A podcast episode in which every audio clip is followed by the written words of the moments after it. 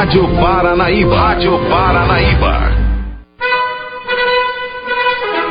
Está no ar. O Panorama da Notícia. Um relato dos últimos acontecimentos nacionais e internacionais.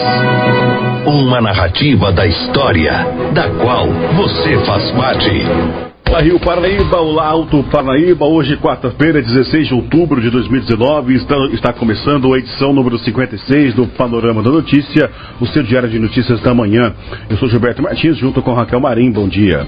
Bom dia, Gilberto Martins. Bom dia, ouvintes da Paranaíba FM. Você pode ouvir o Panorama da Notícia em 99,5 MHz em mais de 15 cidades do Alto Paranaíba e também através das plataformas digitais. O céu hoje amanheceu aberto e nesse momento registramos média de 25 graus de temperatura em Rio Paranaíba.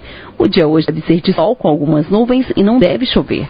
A máxima deve ficar em 33 graus e mínima de 17. Estamos na primavera brasileira. Essa é a Rádio Paranaíba FM, a rádio que é a sua voz, o nosso compromisso é com a informação séria e, e imparcial.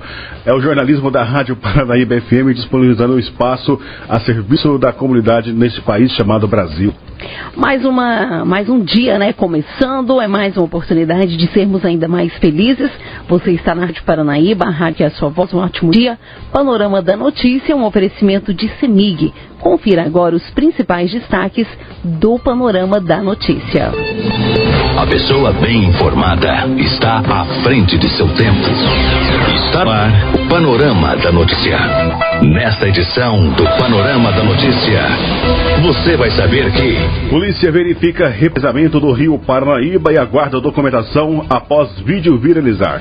Ciclistas de Rio Paranaíba fazem bonito em evento em Carmo do Paranaíba. Governo fala em estudo para passar gestão do Hospital Regional para organização social. Ciclista colide contra automóvel em Lagoa Formosa e acidentes envolvendo bicicletas crescem. Tudo isso e muito mais a partir de agora no Panorama Notícia. 10h31. Confira agora no Panorama da Notícia a principal informação desta manhã. Um vídeo mostrando um possível represamento do rio Paranaíba viralizou nesta terça-feira nos aplicativos de mensagem.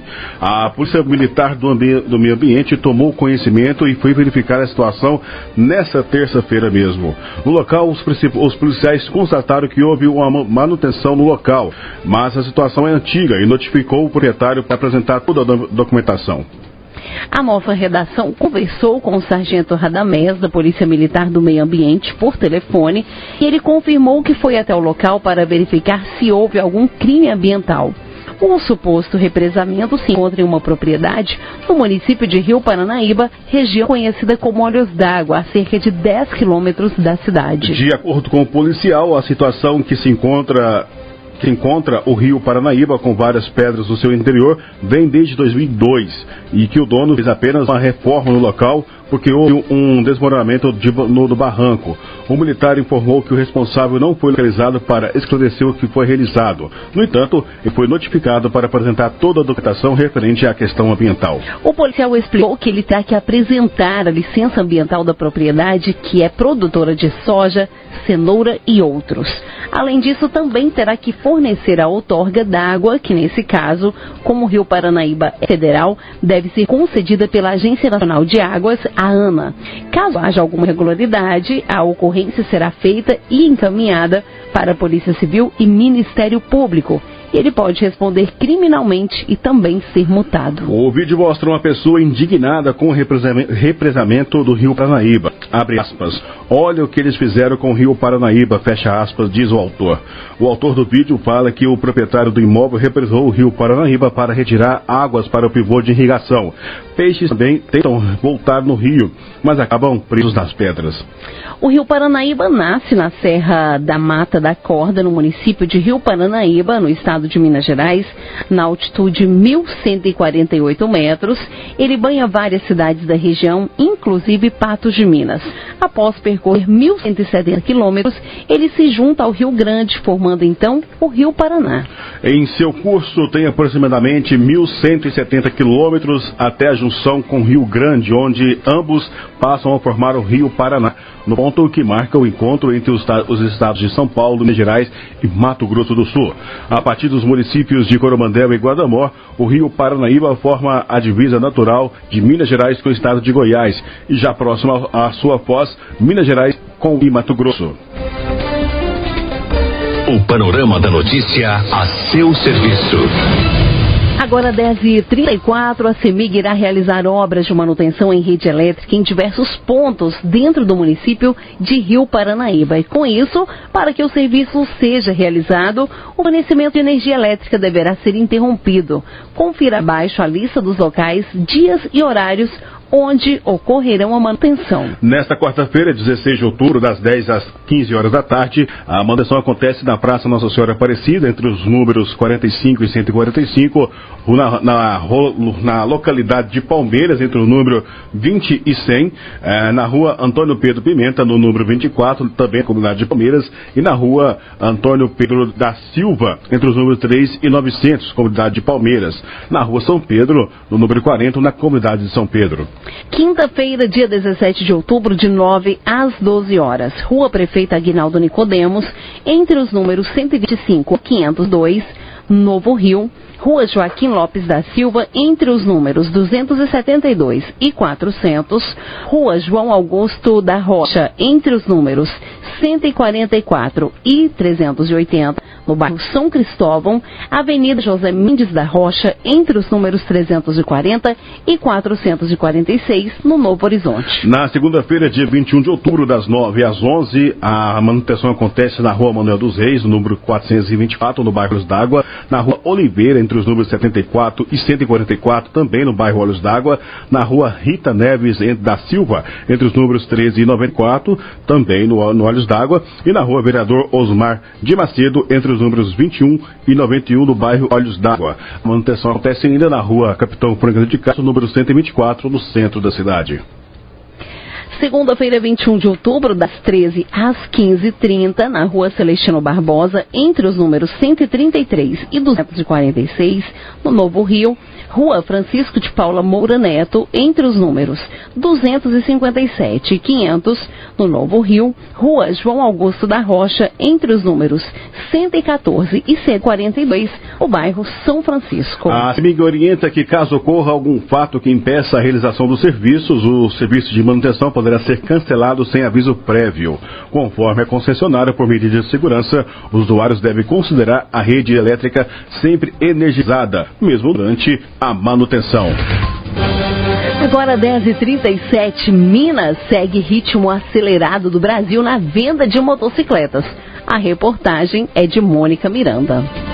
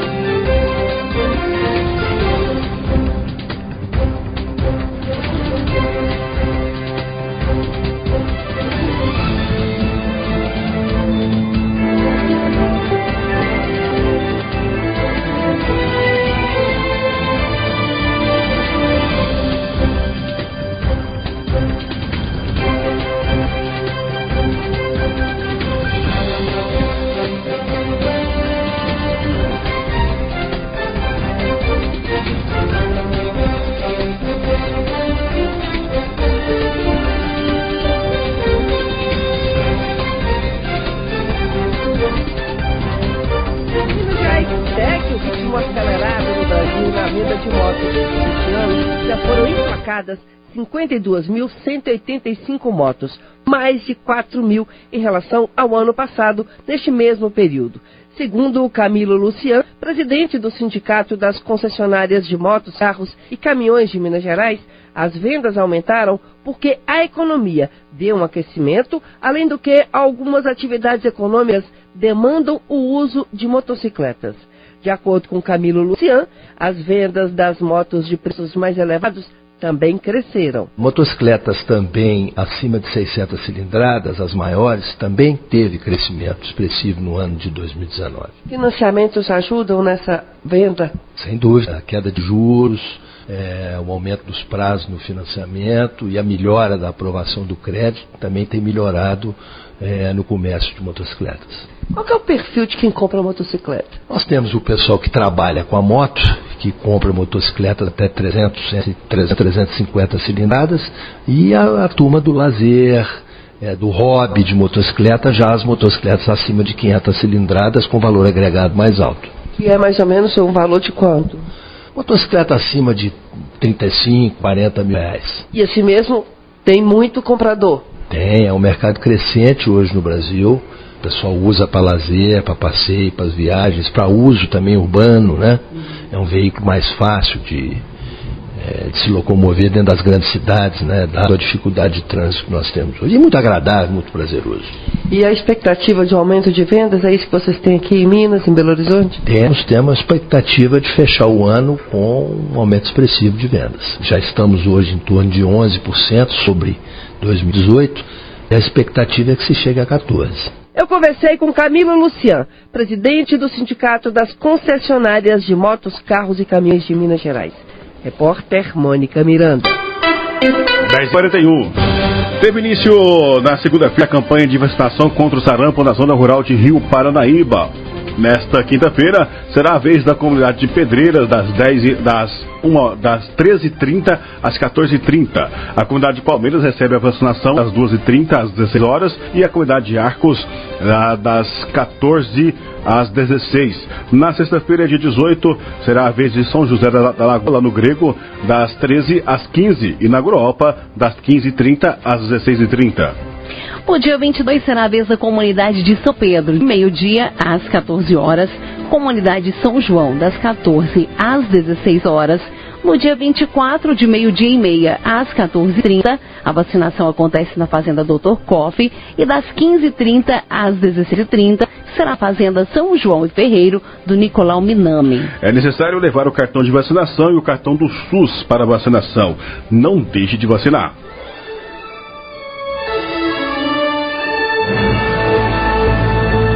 Após um pequeno intervalo, novas notícias. Prédio que desabou em Fortaleza reacende alerta para cuidados de quem mora em edifícios antigos. Zema pressiona empresários para cobrar a aprovação de plano que pode tirar Minas da crise. A Rádio Paranaíba tem, tem mais amigos no ar.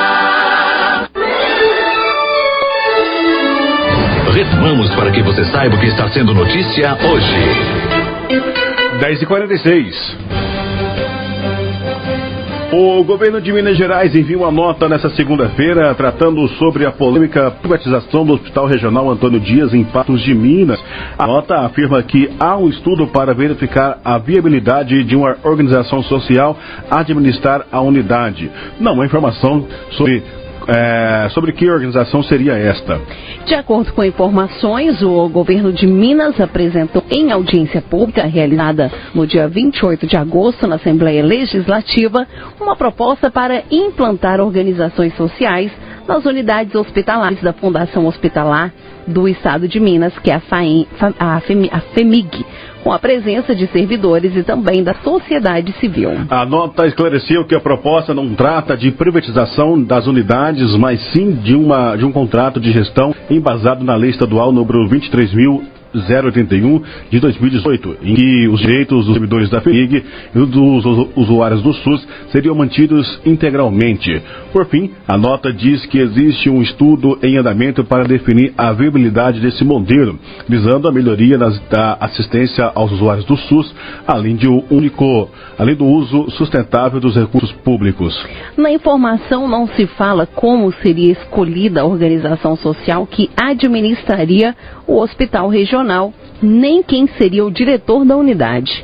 Os servidores que vêm se mobilizando junto à sociedade para que isso não ocorra temem que a situação cause prejuízos no atendimento à saúde, como ocorreu com o Hospital São Lucas. A reforma no prédio do Hospital Regional foi orçada no valor de R$ 698.899 e a previsão de término é até o dia 2 de junho de 2020 secretário de Saúde nega o fechamento de novos hospitais da rede FEMIG. Vamos à capital com Eustáquio Ramos. O governador Romeu Zema espera que no primeiro... O secretário de Saúde de Minas Gerais, Carlos Eduardo Amaral, é sabatinado há quase três horas aqui na Assembleia Legislativa por deputados estaduais.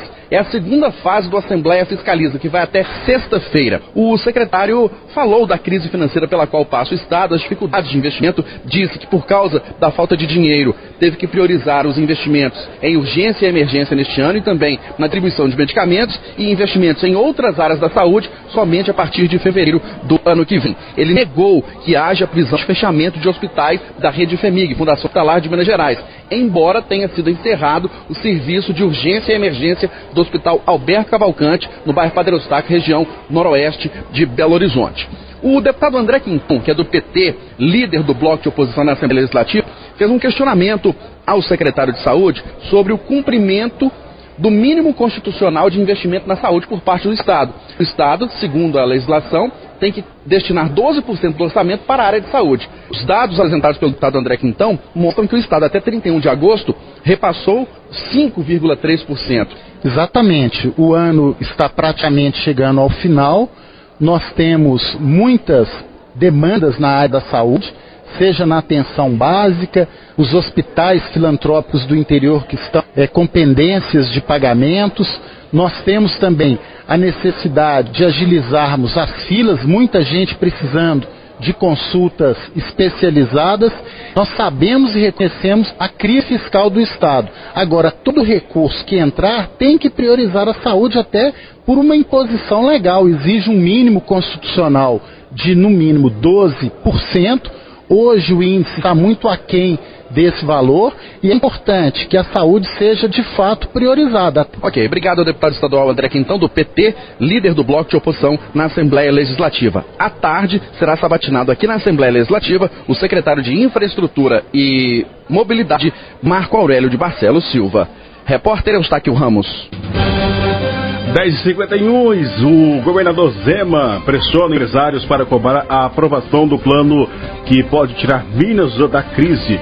Edilene Lopes, é com você. O governador Romeu Zema espera que no primeiro trimestre do ano que vem, Minas esteja nos trilhos. A afirmação foi feita durante a abertura da Super Minas, feira do setor de supermercados que está sendo realizada no Expo Minas. Durante o discurso de abertura, Zema pediu aos empresários que cobrem dos deputados a aprovação do plano de recuperação fiscal que foi entregue parcialmente à Assembleia. Deixei claro aqui da importância de que Minas venha a ter as contas equilibradas Encaminhamos a semana passada para a Assembleia Legislativa o primeiro passo do regime de recuperação fiscal, que vai propiciar que Minas venha aderir a esse plano. É apenas o primeiro passo. Vários projetos de lei ainda serão encaminhados e esse cenário de estabilidade para o Estado é fundamental, porque sem contas equilibradas, nós não teremos um Estado viável não temos mais condição de ampliarmos impostos, aumentarmos, como foi feito nos últimos anos, não temos mais receitas extraordinárias, como aconteceu também principalmente no último governo, então nós estamos ficando sem saída. E a saída agora é pelo lado das despesas. O Estado realmente precisa reduzir as suas despesas. E temos é, feito tudo que está ao nosso alcance para dinamizar o setor produtivo, temos conseguido avançar nos empregos, a arrecadação tem subido, mesmo sem estarmos ampliando impostos, o que demonstra que a economia, apesar da tragédia de Brumadinho, ainda tem conseguido crescer. Mas esse equilíbrio nosso é como se fosse, estivéssemos em cima de um fio da navalha. Nós temos conseguido isso através de liminares junto ao Supremo é, Tribunal Federal, que tem dado um certo apoio ao Estado, acreditando que seremos um Estado responsável. Mas eu diria que estamos no caminho certo. E a Assembleia agora com certeza vai analisar, vai acrescentar, vai enriquecer essas propostas nossas. E eu continuo otimista, como disse aqui, para os empresários. Minas é um estado viável, é um Estado que depende somente de nós tomarmos as medidas corretas. A Assembleia tem o seu ritmo, nós vamos respeitar. Nós conversamos com os líderes, de acordo com a solicitação deles, nós encaminhamos. Isso já foi dito lá, né? Você come um bife por dia e não um boi no final do mês. Então, tudo vai ser feito ao seu devido tempo. Governador, o senhor disse durante o discurso do senhor que espera já no primeiro trimestre do ano que vem ter Minas Gerais nos trilhos. Isso significa ter aprovado pelo menos quantos dos projetos ou quais dos projetos o senhor vai enviar? E o senhor sente firmeza na base ou o senhor acha que tem gente que vai votar contra? Eu te diria que quando a pauta é muito importante, não há ideologias, não há partido. Todos querem somar, todos querem fazer o melhor. E a Assembleia, como eu disse, tem as prioridades deles. Eu gostaria muito que até o final do primeiro trimestre nós tivéssemos essas medidas aprovadas.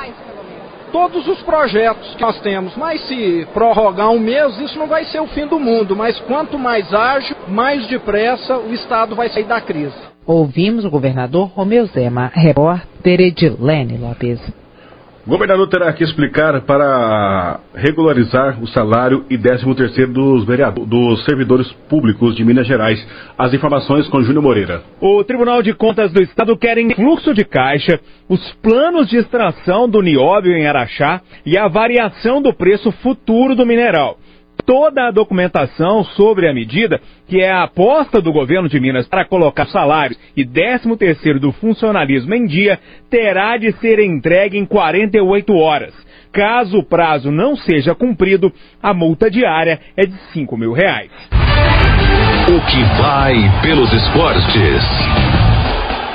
Agora, 10h55, realizado no último fim de semana em Carro do Paranaíba, o desafio do Chorão de Mountain Bike. Atletas de Rio Paranaíba participaram do evento e fizeram bonito. Na categoria estreante, os ciclistas Renato Eustáquio e Fagner Oliveira conquistaram o quarto e quinto lugar. O experiente ciclista Fabiano Henrique de Rio Paranaíba chegou em segundo lugar na categoria Master A, ficando atrás apenas de Júnior Alves de Patos de Minas. Fabiano completou o percurso em uma hora, quatro 4 minutos e 53 segundos. Na categoria cadete, o jovem Samuel Rocha é, conseguiu uma boa colocação e chegou em 13º lugar com uma hora 21 minutos e 18 segundos. O primeiro lugar ficou com o patense Silomar Júnior. Ao todo, de acordo com as informações, mais de 100 ciclistas participaram do evento em Carmo do Paranaíba. O eixo do desafio foi de 30 quilômetros, passando pela região do, da Lagoa dos, dos Estulanos, Serra do Santinho e Avenida Zico da Usina. Os participantes foram premiados com medalhas e troféus para as 10 categorias. A categoria principal recebeu um prêmio de mil reais. Parabéns a todos os vencedores. 10h57.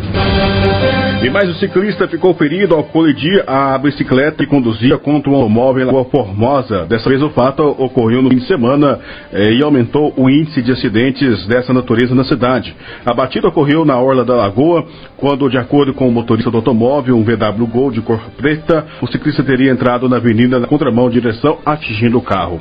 Segundo o boletim de ocorrência, a Polícia Militar foi acionada e compareceu na Avenida JK, onde havia ocorrido um acidente de trânsito envolvendo dois veículos. No local, os policiais depararam com o ciclista Roberto Alves da Cunha, de 48 anos, caída ao solo com vários ferimentos na face e no corpo. Com isso, uma ambulância da Prefeitura Municipal foi acionada e socorreu o ferido até o Hospital Doutor Bininho. Em conversa com o motorista do Gol, um rapaz de 20 anos, ele relatou aos policiais que seguia pela avenida, sendo que em um determinado momento deparou com um ciclista na contramão de direção. O jovem disse que a bicicleta estava no centro da pista e o mesmo tentou, teria tentado desviar o choque, sendo que o choque foi inevitável. No hospital, o médico atendeu a vítima ressaltou que ele apresentava sintomas de embriaguez. É, ferido, o homem foi medicado e ficou internado em observação. Nos últimos dias, a cidade de Lagoa Formosa registrou vários acidentes envolvendo ciclistas, o que causa grande preocupação, principalmente aos condutores de veículos automotores. 10h58, os prédios que, o prédio que acabou em Fortaleza acende alerta para os cuidados de quem mora em prédios antigos. A reportagem de Camila Campos. Tragédia Fortaleza envolvendo o desabamento de um prédio residencial de sete andares perto da conhecida praia de Iracema, ponto turístico da capital cearense, reacende um alerta a quem mora em prédios antigos com problemas estruturais. Para arquiteto e urbanista Sebastião Lopes, ocorrências como brincas em paredes e estruturas enferrujadas são sinais de que o edifício precisa com urgência de uma vistoria feita por profissionais especializados. Todo condômino, todo síndico deve tomar esse cuidado assim que verificar qualquer ferragem enferrujada né, e qualquer trinca, chamar um especialista, um engenheiro, né, ou de preferência um engenheiro que é perito, juramentado, abrir um, dar um parecer sobre que, que proceder, né? E assim com esse perito, esse documento, ele deve se registrar esse documento em cartório, providenciar com outra consultora, com outro profissional, corrigir aquele defeito, para depois cobrar de quem de direito, né, que teria responsável por aquele dano que foi feito ao edifício, né? E o que faltou lá em Fortaleza para evitar que esse prédio desabasse? Na verdade, ali, mais a ação lá da maresia, né? Que a maresia ela é prejudicial demais às estruturas metálicas. E como um engenheiro nosso já testemunhou isso, que vistoriou o local antes e via que o aço, os pilares já estavam em estado de, de oxidação, ou seja, de ferrugem muito avançado, já teria que realmente escorar o prédio já, sabe? E providenciar logo corrigir aquilo. Como não foi feito, o prédio desabou. E como a estrutura metálica, ela, quando ela está corroída já pela oxidação, ela cai de uma vez, né? Se fosse concreto, talvez ficaria até de pé como o caso assombrado que nós temos na década de 70, ainda com centenas de mortos, envolvendo o, o prédio, o antigo Joelma, em São Paulo, capital paulista. Ele continua de pé, um prédio recuperado, porém as pessoas foram vítimas de um incêndio com tanto medo, no desespero, acabaram pulando e tirando a própria vida, mas o prédio continua lá, de pé. Exato, porque o prédio é estrutura metálica. A diferencial do prédio de estrutura metálica do outro prédio de concreto é que ele realmente resiste muito às altas temperaturas do concreto. E já a estrutura em aço, ela entra em escoamento, ela desmancha sozinha, ela com o calor né, do incêndio é, é, pior ainda, né? Sabe? No caso de Fortaleza não houve incêndio, Sim, mas... mas houve oxidação, que é tudo pior que, né, que destrói o, o aço, né? Ele perde toda a resistência dele, né? Apenas com escoras metálicas o problema poderia ter evitado em Fortaleza. Isso. É, escolas metais estudadas, calculadas de, de, adequadamente para segurar o prédio enquanto fosse corrigindo o prédio. Né? Obrigada. Falamos aqui no Jornal da Itatiaia com o arquiteto e urbanista Sebastião Lopes. Repórter Camila Campos. 11 1. Você caminhou conosco pelo panorama da notícia. O conhecimento dos fatos faz de você um cidadão ativo. Panorama da Notícia, um oferecimento de Semig. Esse foi o Panorama da Notícia, edição de número 56, nessa quarta-feira, 16 de outubro de 2019, com a apresentação de Gilberto Martins e Raquel Marim.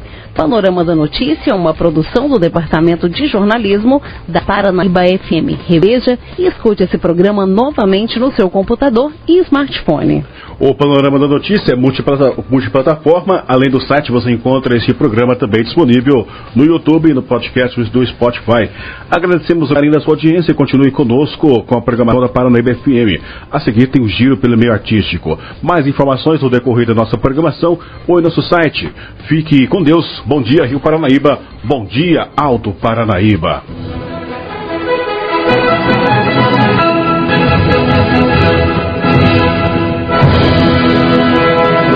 A Rádio Paranaíba tem, tem mais amigos no ar.